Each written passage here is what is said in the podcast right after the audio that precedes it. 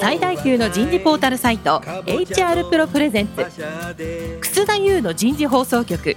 有名企業の人事にズバリ聞く。年間数百社の人事を訪問し続けている人事のスペシャリストでありシンガーソングライターとしても活躍する HR エグゼクティブコンソーシアム代表の楠田優が有名企業の人事や人事をサポートする専門家を招いて企業が抱える課題や実際の事例を紹介しながら解決策を模索していきます。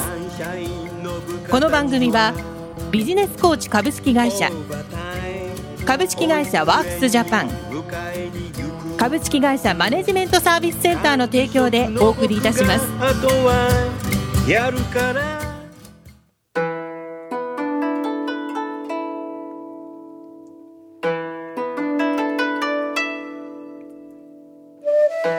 楠田祐の人事放送局有名企業の人事にズバリ聞くパーソナリティの楠田祐です、えー皆様明けましておめでとうございます。今日は東京汐留のパナソニック株式会社コネクテッドソリューションズ社の16階のフロアから番組をお送りいたしましょう。早速ですがゲストの方をご紹介いたします。パナソニック株式会社コネクテッドソリューションズ社常務人事総務担当人事センター所長大橋智香さんです大橋さんどうぞよろしくお願いいたしますよろしくお願いします。続きまして日本航空株式会社執行役員人材本部長の小田拓也さんです小田さんどうぞよろしくお願いしますよろしくお願いいたします。最後にビジネスコーチ株式会社統括パートナーエグゼクティブコーチの久野正人さんです。久野さんどうぞよろしくお願いします、はい、こちらこそよろしくお願いします。改めて皆様明けましておめでとうございます。明けましておめでとうございます。さあ今日から4回にわたってお送りするテーマは自立する組織と人材の作り方になります。今日第1回は2020年人事としてチャレンジすること抱負を皆さんに語っていただこうと思います早速ですが小田さんはい。日本航空さんでは人材今年はどんなチャレンジを？今年はですね、ちょっとお正月早々あれですけど、我々破綻してちょうど10年が経つんですね。あもう10年経ちましたか、はい。まあ、それでこれまで基盤を作ってきて人もそれなりに育ってきたかなと思っておりますけども、うんやはり10年の節目でですね、はいやはり企業理念、全社員の物心両面の幸福を追求するお。ここにしっかり立ち返って、うんえー社員の心の幸福の追求、生きがい。心の幸福の追求はい。生きがい、働きがいですね。生きがい働きがいはい。こういうところからちょっと入ってみようかなと思っておおーすごいな何か今年はオリパラでフィジカルのすごい人たちがいっぱい来るんだろうけどメンタルのところも来た。すごいですね心ね。うーん。そうですね。やはり、この、まあ、がむしゃらに頑張って、こう、来たところもありますけども、はい。まあ、これまで働き方改革とか、うん。まあ、そういうこともしっかりやってきましたけど、もう一度ですね、やっぱり本当にみんなが幸せに働いて、うん。まあ、価値を生み出しているのか、こういうところにちょっともう一回見てみたいなと。なるほどねあの昨年経済産業省が働き方改革第2章はエンゲージメントと生産性の向上だっていうふうにおっしゃっていて、まあエンゲージメントってまあね、なかなか人事を経験したことない現場の方だって難しい言葉なのかなと思いますけど、人事的にはまあ働きがいでいいと思うんですけど、やっぱりそこに来るってことですよね。そうですね、やはり変化も激しい世の中で、仕事も多分いろんな意味で忙しくなってると思うんですよね。おっしゃる通りだね。まあ、そういう中でどうやってこう企業の価値、あるいは社会の価値高めるために、自分がどう役立っているのかうん。って、こういう満足感みたいなね、うん。ところをちょっと追求してみたいなと。おー素晴らしいですね。いわゆる第4次産業革命、AI だとかデジタル、IoT、そういうような時代になってくると、私たち人事ができることっていうのは、社員になおさら寄り添って、一人一人の心まで掴むっていう。まさにそうですね。我々の人事の仕事ってそこに来るんだろうね、多分ええ。何か一方的なんかこう人事の仕事がなくなるんじゃないかみたいな論調もあるけども、多分そこにそうですね。たどり着いたってことですね今先生言われた寄り添うっっていうことですね。やっぱり一人一人価値観違いますので、おっしゃる通りだねやっぱり世代というのも一人一人が本当に違う価値観を持ってる時代になってきてますし、世の中の価値観ももう多様化してるおっていう中でどう向き合うのかっていうところは結構人事としては大事なポイントになってくるんじゃないかなと思ってます。正月第一声素晴らしいお言葉だね。今、小田さん言った通り、人間の価値はみんな同じだけど、価値観はみんな違うもんね。そうですね。はい。地球70数億。うん、そこを個別にやっていくっていうことなんですね。ちょっと大きい話になりすぎましたかね。いやいや、そんなことないと思いますよ。ありがとうございます。それでは続きまして、大橋さんいかがですか？パナソニックさんとしては。あありがとうございます。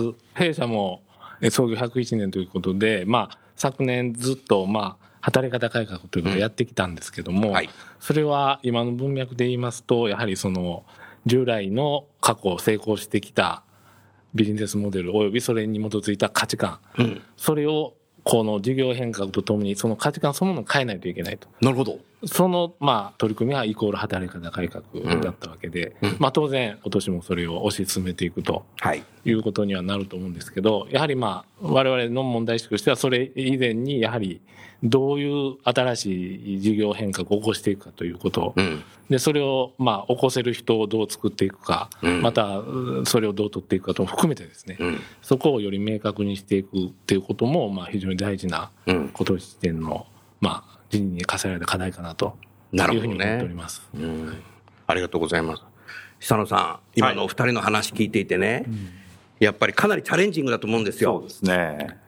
2社に対して何かアドバイスありますか、JAL さんの場合ですけど、こう、一人一人に寄り添うっていう。で私はよくあのこういう場合ですね、マネジメントかリーダーシップかって比較をするんですけどおもう、マネジメントってやっぱこう、どちらかというと人を管理するそうねそういう意味合いが強いと思うんですね。はい。で、寄り添うっていうのは、一方で人としてっていう、もっとこうフラットな関係。おこれがあの上司側に求められるんじゃないかなと。まあ、まさにこれがリーダーシップだと思うんですけども、うんまあ、ということはこうやっぱマネジメント型からリーダーシップ型にこう大きくうん。こう上司がこう考え方と行動を変えていくっていう、うん。こういうことがやっぱり求められるんではないかなとうん。いうふうに思いました。そうすると、はい。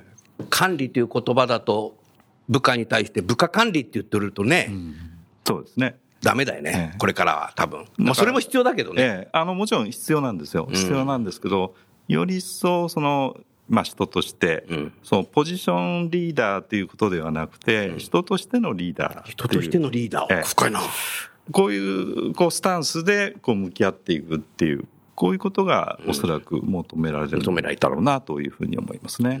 小田さんいかがですか？えっと、まさに人としてってこう見本になるみたいなね。見本になるロールモデル。ロールモデルですね、うん。そういう気持ちで、まあ、私は今気に入ってる言葉は相手の心に火を灯すっていう言葉相が気に入ってる手の心に火を灯す。まあ、そういうこう人としてのリーダーみたいなね。うん人が増えていくと、絶対この変革もできるんじゃないかな。うんそういうリーダーにはやっぱり人々がついてきますよね。そうですね。やっぱあの、これ皆さん、あの、どんな上司に憧れたのかって、うんこう過去振り返ってみると、うんまあよくわかると思うんですよね。うんやっぱりこう、お手本になるようなうんチャレンジをしてるうん上司、はい。ええ、あの、そういう人の話はしっかり聞いてみたいなというふうに思いますし、うんやっぱこの人のためならっていうふうにもなってきますし、なるほど。まあ、それこそエンゲージメントってこうしっかり。高まってくるんじゃないかなと思うんですよね。多くのリスナーが多分、ラジオ番組なのに、自分の今までのリーダー、目に浮かんだんじゃないかなって今、思いましたね。パナソニックさんの場合いかがですか、まあ、イノベーションということをおっしゃってると思うんですけど、まあ、ここもあの、マネジメントとリーダーシップって切り口で言うと、ん。まさしくこう未来を作っていくっていうリーダーシップが、まあ、より一層求められる。うん。マネジメントっていうのは、こう、やっぱ目の前の課題の、まあ、処理ですよね。そうですね。そうですよね。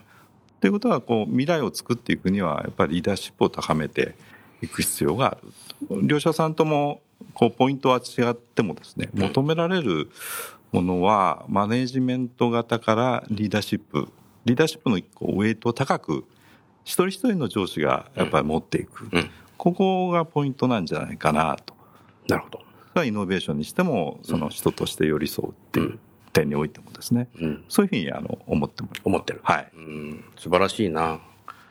もう従来のね、リーダーがよく言ってたのは、俺の背中を見てこいみたいな。うんでも今の若い人たちって、リーダーの背中見てないですよね。みんなスマホ見てますからね。だからやっぱ、振り向いたら誰も来てないよみたいな 感じになるんじゃないかな。やっぱこうフォロワーをたくさん作っていくって大事フォロワーをね、フォロワーシップ。ええうん、おっしゃる通りだね。そういうリーダーっていうのは、変われるもんです、できるものですか？まあ、変革できるか、ん変容できるか、うん、そこの話を聞きたいな。これはあの、まあ、まずはしっかりとしたこう目的意識を持つっていうのがうんリーダーとして目的意識ね。目的意識ですね。やっぱりこう何のためにっていうそこがまず大前提、まあそれがないとやっぱ変われないと思うんですよね人って、うんうん目的がないとまあ3日ぐらい続くかもしれませんけど、なるほど。まあなかなか変革していくっていうのは自立も必要なので、はい。しっかりとした目的意識をこうセットするっていうのが、まあ大前提かなというふうに思いますね。それがあれば、時間が経てばうん。変容できる。そうですね。まずしっかりとしたものを持ってる必要があると思いますね。うん。それだけでは、あの、難しいかもしれませんけど、んはい。もう正月からこの、今から、今ちょっと頭によぎったことを言うべきかどうかわからないんですけど、言っちゃうんですけど、この番組でもかなり以前言いましたけど、リーダーシップっていうことをテーマにしたときに、リーダーシップの本を100冊ぐらい読んだことあるっていう、まあリーダーの方にお会いしたんですけど、うん、でもこの人リーダーシップ力発揮してんのかなっていうふうに思って、あなたのリーダーは R のリーダーって言っちゃったんですよ、僕。本を読んでるだけだと。なるほど。リーダー、R のリーダーね。L のリーダーじゃなくてね。そしたらその方ちょっと一瞬ムカつかれたんですけどね。後からメール来ててね、ありがとうって言われて。あ、そうですか。うん、だから言ってあげるべきなんだな、うん、だからほとんどフォロワーついてきてないっていうか、だから本読んでるだけじゃダメだと、いうことですよね。うん多分ねそうですね。やっぱ実践、有言実行っていう。有言実行古くて新しい言葉だね。え有言実行は大事ですね。やっぱ言ってみると自分が変われるっていうのは多分あると思うんで。自分で思ってるだけだとなかなかね、うん自分の中だけで消化しちゃうので、言っちゃったら、なんか言っちゃったから変わらなきゃいけないみたいな、なるほど。そういうのもあるのかなと。あ、それ自由、自有由だ言ね実行は大事だと思いますね。なるほど。ええおーそうすると、パナさんなんかね、パナソニックさんほら、ワンワンやってるじゃないですか。あ、はい。多分部下のために時間を取って、部下が多分言っちゃったっていうね、フィードバックで上司も言っちゃったっていう、これ、この関係って重要なのかもしれないね。まあ、ある意味まさに今おっしゃっていただいたような観点で、まあ、昨年からね、ワンワンもやらせていただいてるんですけど、うん。やっぱりそのキーはやっぱりその上司の方が残念ながら変わらないといけないうん。ということやと思います。うん。で価値観やっぱりね、変えないといけないのは、過去はそれでよかったんですけど、今後は、やっぱり今までのやってた通りではダメだということを、まずは分かっていただいて、うん。で、そのために部下の意見も生かさないと今後やっていけないっていうことを理解をしてもらえれば、その接し方なり、話し方なり、まさにね、あの、変わってくるんだと思いますので、うんだからおっしゃるようにそういうことを分かっていただくっていうことと、やっぱり実践するのと、両方必要やなというふうに必要なのねはい、思いますね。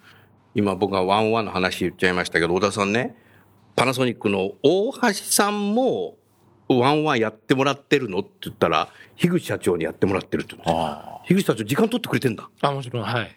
どのぐらいの期間？ああ、まあそうですね。1回30分。?1 回30分も。で、まあ2ヶ月に1回か1.5回ぐらいの感じ。やっていただいてますはい社長が常務に時間取って、ワンワンをやってるっていう、このカルチャーって僕すごいと思いますよ。いや、これもね、自分でも思ってるんですけど、まあ日々、まあ人事なんで、うん。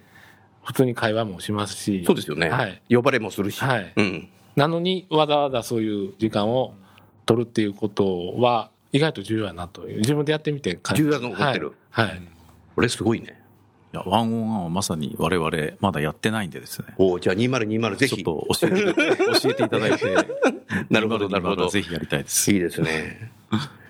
久野さん、はい。同じ質問ですけど、まあ、あなたの場合、インディペンデントでされているのと、あれですけど、エグゼクティブコーチとして、2020今年は何にチャレンジされたいですか、まあ、いろいろんな企業さんのこう課題っていうのを聞く立場にあるんですけども、はい共通してるのがイノベーションなんですね。イノベーション。はい。いろんな解釈の仕方ありますけど、はい。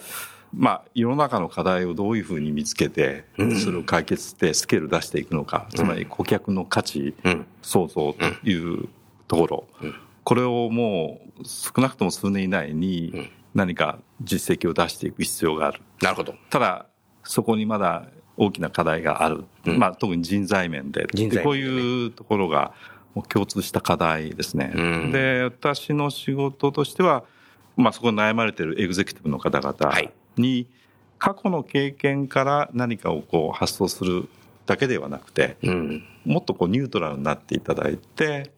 まあ、エグゼクティブとして、こう、部下の意見をしっかり聞いて、うん。で、そこから新たな変革の基礎を作っていくっていう、うんこういう行動に踏み出してもらう。こういうお手伝いをするわけですけど、特に今年はうん、そのイノベーショうんンを起こせる人材、まあ、イノベーション人材、イノベーションチーム、うん。これをどういうふうに作っていくのか、うんここが、まあ、私の大きなテーマ。それをお手伝いするっていう意味でですね、おお。になってくると思います。なるほどね。はい。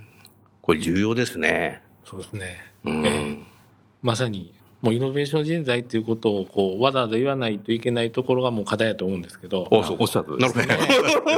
ど。じゃあ、それ以外にそうしてないということなんで、うんやはり気づいたらみんな一生懸命頑張って仕事してるんですけれども、まあ、既存の仕組みの中でそれを一生懸命回してるっていう、よく見ればそういう仕事が多いので、うん本当に一から自分の頭で新しいことを考え、それを実行する、いろんな人を巻き込んで実行する。うんで、それに対して責任を取るというオペレーション、そういう仕事の進め方をしている、またそういう部署、またそういう組織、まあ、もっと増やさないといけないっていうことだと思うんですけど、なそれがなかなかこう、結果としてできてないところが反省です。うんはい。小田さん、今の大橋さんの話聞いてていかがですか？日本航空さんでは。まさに同じです。同じ我々、あの、イノベーション人材って言葉はあんまり使ってないんですけども、はいちょっと言い方変えて、うん人材かけるテクノロジーって言い方をしていて、おおいいですね。あの、もうこれからテクノロジーがどんどん進む中で、うんまあ、なんか特別な新しいこともやらなきゃいけないんですけども、うん普段の仕事の中でも何か掛け合わせてやっていくって、まあ、それもイノベーションだよね。うんっ。ていうような考え方で人材かけるテクノロジーを言っています。言ってるで、もう一つは、まあ、イノベーションラボを作りましたので。行きましたよ、私。ええそうですか。素晴らしいね。ええちょっと川沿いにおしゃれな。おしゃれでね。でもね、なんか従来の JAL さんの社員のイメージじゃなかった。ああ、そこはですね、まず社内的にはですね、やっぱ外の人材も入れていますし、あキャリアで、キャリア採用されてるんだはい、ねキ。ャリア採用で入れてるのと、やはり若手をうん。あの入れてます。結構自由な服装で。そうですね。服装もいろんな人います。うん。で、そこがやっているのは、まあ、社内もそういう人材ですけども、他社様と、うんまあ、まさにパナソニックさんとも何かやってると思うんですけども、や多分やってらっしゃるだろうね。えーもう100社以上の会社様と話をして、うん。要は自分の枠を外すっていうんですかねまずは。で、それで何かを生み出せるんじゃないかっていうとこからこうスタートしているのがイノベーションラボなので、ん。まあ、それはイノベーションラボという中で、ん。まあ、外からの刺激を受けて何か作っていく。で、中の普通の仕事であっても人材かけるテクノロジーで、まあ、RPA とか活用して、なんか新しいやり方に変えるとか、うん。まあ、そこから新しいものができるかもしれないとかです。ね。うん。まあ、そういう動きをまだ始めて2年ぐらいなんですけども、うん。なかなかそこが加速できてないのです、ね。うん。まあ、そこを加速しなきゃいかんな。早く離陸しないといけないですそうですね。うん。なるほどね。草野さん、もう日本航空さんも、パナソニックさんもはい共通でしたね。そうですね。多分リスナーの聞いてる人事の方、皆さん多分共通なんだろうね、こほこ。とんどそうだと思います。そうだよね。はい。間違いなく。で、それはあの、2、3年前に比べると、その、まあ、ある種の危機感、うん。この度合いは高まってると思うんですよね。うん。で、それはこう、まあ世の中のスピードが速くなってきて、まあもうちょっと先でいいかなと思ってたのが、いやいやいや、もうこの少なくとも5年以内に。何か変えない限り、うん。こう企業の、まあ、未来っていうのが、もしかしたらないかもしれないっていうぐらいの危機感を、うん本当この2年ぐらいで大きく変わったような私は感じはするんですよね。そうですね、ええそこはおっしゃる通りだと思いますね。あと、この、一社でできることってやっぱ限界があるので、うん。なるほど。やっぱりいろんな会社と組んでやってみるっていう発想、これは多分数年前にはあんまりなかったんですよね。まさにオープンイノベーションが本当に進んでいて、まあ、そこで気づくと自分たちの強みも分かって、うん。で弱みはもうはっきり分かって、うん。でじゃあどこと組んで何やろうみたいな。そうすると社会良くなるよねって。こういう発想が結構もう一気に進んでる感じはありますね。うんなるほどね。あの、まあ、アメリカの場合ですと GAFA ですね。ね。あそこは一つ一つの会社が、まあ、多様性に満ちていて、はい。うん。まあ、スケールも大きい、ん。で大きなイノベーションを起こせると思うんですけど、はい。まあ、日本の場合どうしてもこう企業が、まあ、日本っていう同質性の中でん。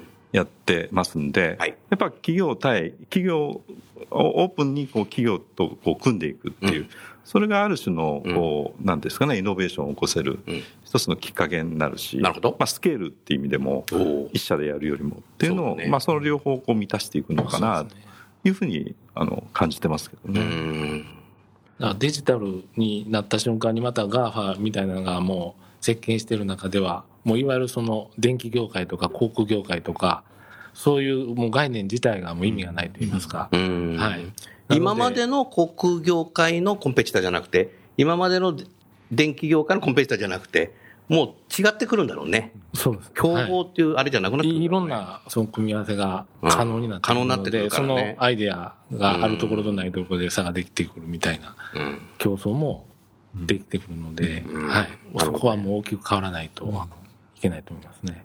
ありがとうございます。それでは、今年2020年、個人としてのなんかチャレンジする抱負、大橋さん、えーお聞かせください。個人ですか、うん。個人は、まあ、人事としてということでいくと、まあ、先ほどの文脈でいくと、はい。やっぱりその内部ではなくて、とあの外の会社の方々といかにこう、えー接していろんな人と交流できるかっていうことは、大橋さん自身もね。はい。で、あと、まあ、あの、趣味的にいきますと、趣味。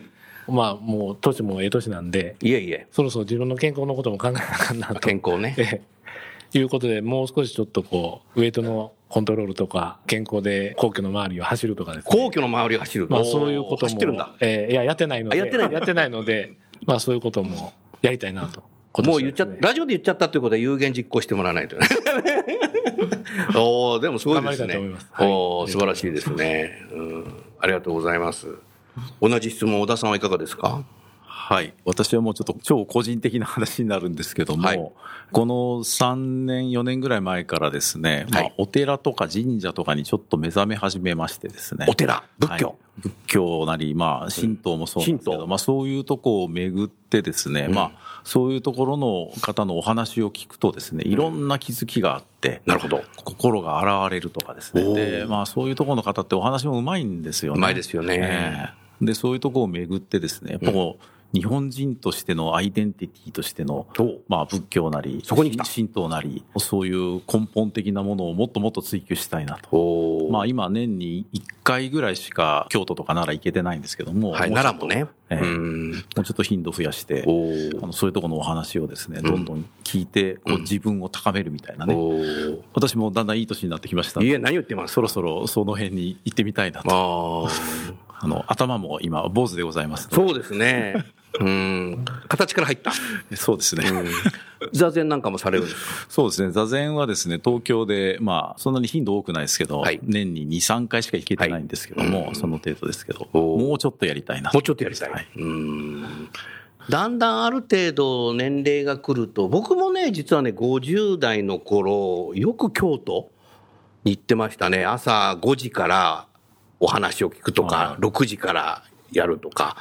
で、大体京都ずっと回っていくと、奈良行っちゃうんだよね。奈良の、奈良のとこぐるぐるぐるぐる回ったりしてましたね。だけど、還暦以降、少しそこがなくなって、最近は大手町と汐留ばっかり歩いてますけど、もう僕もね、今年67になるんで、ちょっとそこは、でもね、あれですよ、お寺さん、こうぐるぐる回ってくると、やっぱ心のとこに来るし、その次はね、多分ね、哲学とかね、その最後ね、70、80になるとね、宇宙行っちゃいますよ、多分。大体そういう方が非常に多いなと思いますけど、でもそうか、小田さんは今、京都に。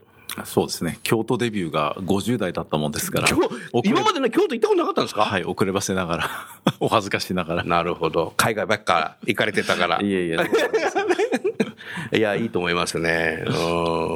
でも心って久野さん重要ですよね。そうですね。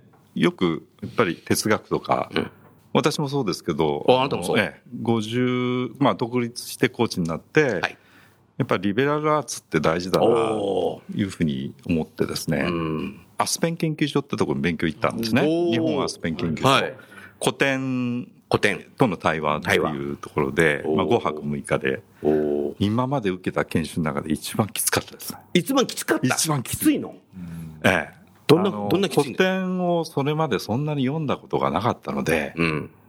初めてわからない日本語と向き合う。わからない日本語と向き合うね。日本語がわからないんだっていうのを衝撃を受け衝ますよね。撃受けて。うんでも、わからないものをずっと読んでいくと、うんまあ、やっぱりわかるようになってくるし、うんまあ自分だけではなくて、そういうこう研修プログラムなんで、うん他の方々と、まあ20名ぐらいでこう対話をしていくんですよね。うんで、その中で、やっぱりこう、分かってくるっていうんですかね。あの、他の方が理解することを聞いたり、うんまあ、人との対話、それから本との対話、それから先生との対話、これを通してですね、うんやっぱ本質的なところがこう少しずつ分かってくる。分かってくるこういうような経験をしましたけど、はい。まあ、結構苦しかったですね。苦しかったええでも、非常にいい経験でした。私にとっては。はい。うんそういう中で、久野さんは、個人的には、今年は何をチャレンジされますか、あの私はまあコーチの仕事以外に社団法人の理事長をやってますんで、はい。まあ、グローバルリーダー塾っていう20代30代うん。育成の塾なんですけども、はい。中高生を、中高生？はい、今年からちょっと対象にしてまして。おそこはなぜ？大学生ではないんですね。大学生じゃないの？大学行く前に自分が何を勉強したいな何をやりたいなまあ大学に限らないんですけど18歳ぐらいの年齢で、うん。そこをまずしっかりこう自分の軸をはい一旦持ってほしいなと。なるほど。で、それを持って選択するか、ただ偏差値が高いからとか、うん先生がここい行きなさいって言ったから、うんそれで決めるんではなくて、自分で選択して決める。おだこういう力っていうのが、まあさっきのあの、リーダーシップにもつながると思うんですけども、うん非常に重要だなと思ってますんで、まあそこを来年2年目なんですけど、はいまあ大きく飛躍させたいなというふうに思ってます。中学生でも理解できますか？できますね。できる？申し込んできたのは中1で申し込んで中2から受けてる。中1から申し込んでくる？4月スタートなんですけど。12、3歳ですよ。申し込んできた子がいます。で今ちょうどその子中2なんですけども、はしっかりと高校生についていってます。い。それすごいな。大橋さん、そういう人が8年後にパナソニックや日本航空に入ってくるかもしれない。すごいリーダーが入ってくるかもしれない。いや、まあぜひそうね、期待して、それまでにこちらの方が変わって受け入れが大変だねこれないとはい。それはでも素晴らしいですね。そうですね。あの、やっぱり20年後に、まあ35歳とか38歳、40歳ぐらいになるような、うん。30近い、まあビジネスのど真ん中で、まあ2040年。こう課長クラスうんマネージャーやってるっていう、そういう世代だと思うんですよね。うん。彼らがやっぱり逆に言うと20年後日本って結構いろんな意味で危機が実現してるうん可能性も非常に高いよく言われますよねよく言われますよね。うんそういう時にやっぱそういう人材がそう支えてくれる。うん。これがやっぱこれからの日本にうん。絶対欠かせないんじゃないかなとう。いうんふうに、まあそんな、まあ信念を持って、えーまあ取り組んでると。こんな感じですね。なるほどね。うんやはり、佐野さん、日本人って自分の意見をなかなか言わない？うん。指されないと言わない？っはい。ていうのがあるので、それだとやっぱり、グローバルにはなかなか勝てないね、多分。そうですね。これあのじ授業もさ、はい。なんか板書ノート書くみ、ノート書くっていうのが授業だったような気がするので、あの、私アメリカ企業長かったので、うん例えば会議なんかやっててですね、はい。こう一人一人意見求められるシーンが多いんですけど、うん。隣の人と同じ意見ですって言った瞬間、うん。もういなくていいよみたいなことを言われますね言える。、数なんだ。はい。人が違うんだから、当然価値観違うし、なるほど。似たような意見でも違うよねと。うん。だから自分はこう思うっていうことが、やっぱりなんで言えないんだみたいな、うん。そんなことですよね。なるほどしっかりとして、やっぱり自分のこう一人称でこう語っていく。なるほど。これが、まあ、求められるんじゃないかなとうん。いうふうに思います、そこをつまりだから中高生ぐらいからうん、教えていくっていうそうですね。教えるっていうか、まあ、あの、考えて、考えを。そういう、こう、表現する機会うん。を作っていく。作っていく。ですね。うん。それをやらないと最近の若い人たちは何か意見あるっていうと、別にっていうのがある。おっしゃる通りですね。別にってなんだよみたいな。ね。おっしゃる通りですね。おっしゃる通りだねええうんあるいは、あの、横の人と同じですみたいな。ああ、うん。なるほどな。そうなんでしょうね。我々やっぱりこう、正解っていうのが多分あって、正解に向かってなんか議論するみたいな教育を我々の世代は多分受けてきているのでおっ、しゃる通り。やっぱり横の人と同じですっていうのが普通に、それが正解だっ。ていう、でも今はもう、ね、一人一人の価値観とか違ってきてる中で、まあ正解はないっていうか。まあそういうことなんでしょうね。でダイバーシティもともと価値観の違う人のそうですね。意見を聞くっていうあれなのに、え根本のところやろうとしてるんですね、だから。やっぱりおっしゃってるように、その、日本人の人ってなんかこう、正解があるということを前提に、うんその正解は何ですかっていうことをうん待ってる人が多いですよね。ああ。で、そうじゃなくて、みんなで議論して、うん。あの、考えていこうということなんだけども、もう正解を早く教えてみたいな、そういう価値観の人も多いんで、それはグローバル的には非常にあの、うん。難しいというか、うんはい。教育の問題も大きいと思います。わかりました。ちょうど時間になりましたので、正解は出ていませんけど、今日の番組は終わりたいと思います。最後にゲストの方をご紹介して番組を終わりましょう。パナソニックの大橋さん、日本航空の小田さん、ビジネスコーチの久野さん、どうもありがとうございました。ありがとうございました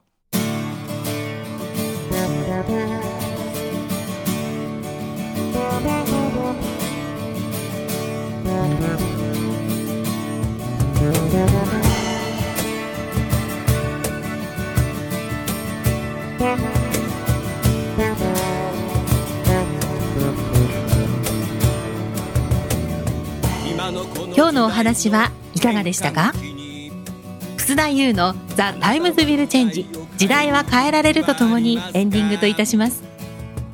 この番組は日本最大級の人事ポータルサイト HR プロのウェブサイトからもお聞きいただくことができます。HR プロでは人事領域で役立つさまざまな情報を提供しています。ご興味がある方はぜひウェブサイトをご覧ください。この番組は人と組織の生産性を高めるビジネスコーチ株式会社。企業の人材採用支援キャリア支援を通じて人と企業の持続的な成長と価値創造に貢献する株式会社ワークスジャパン。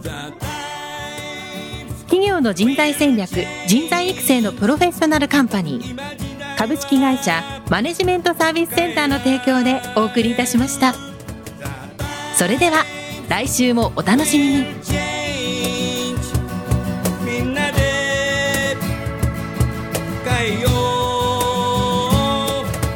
できない理由を述べている場合ではない。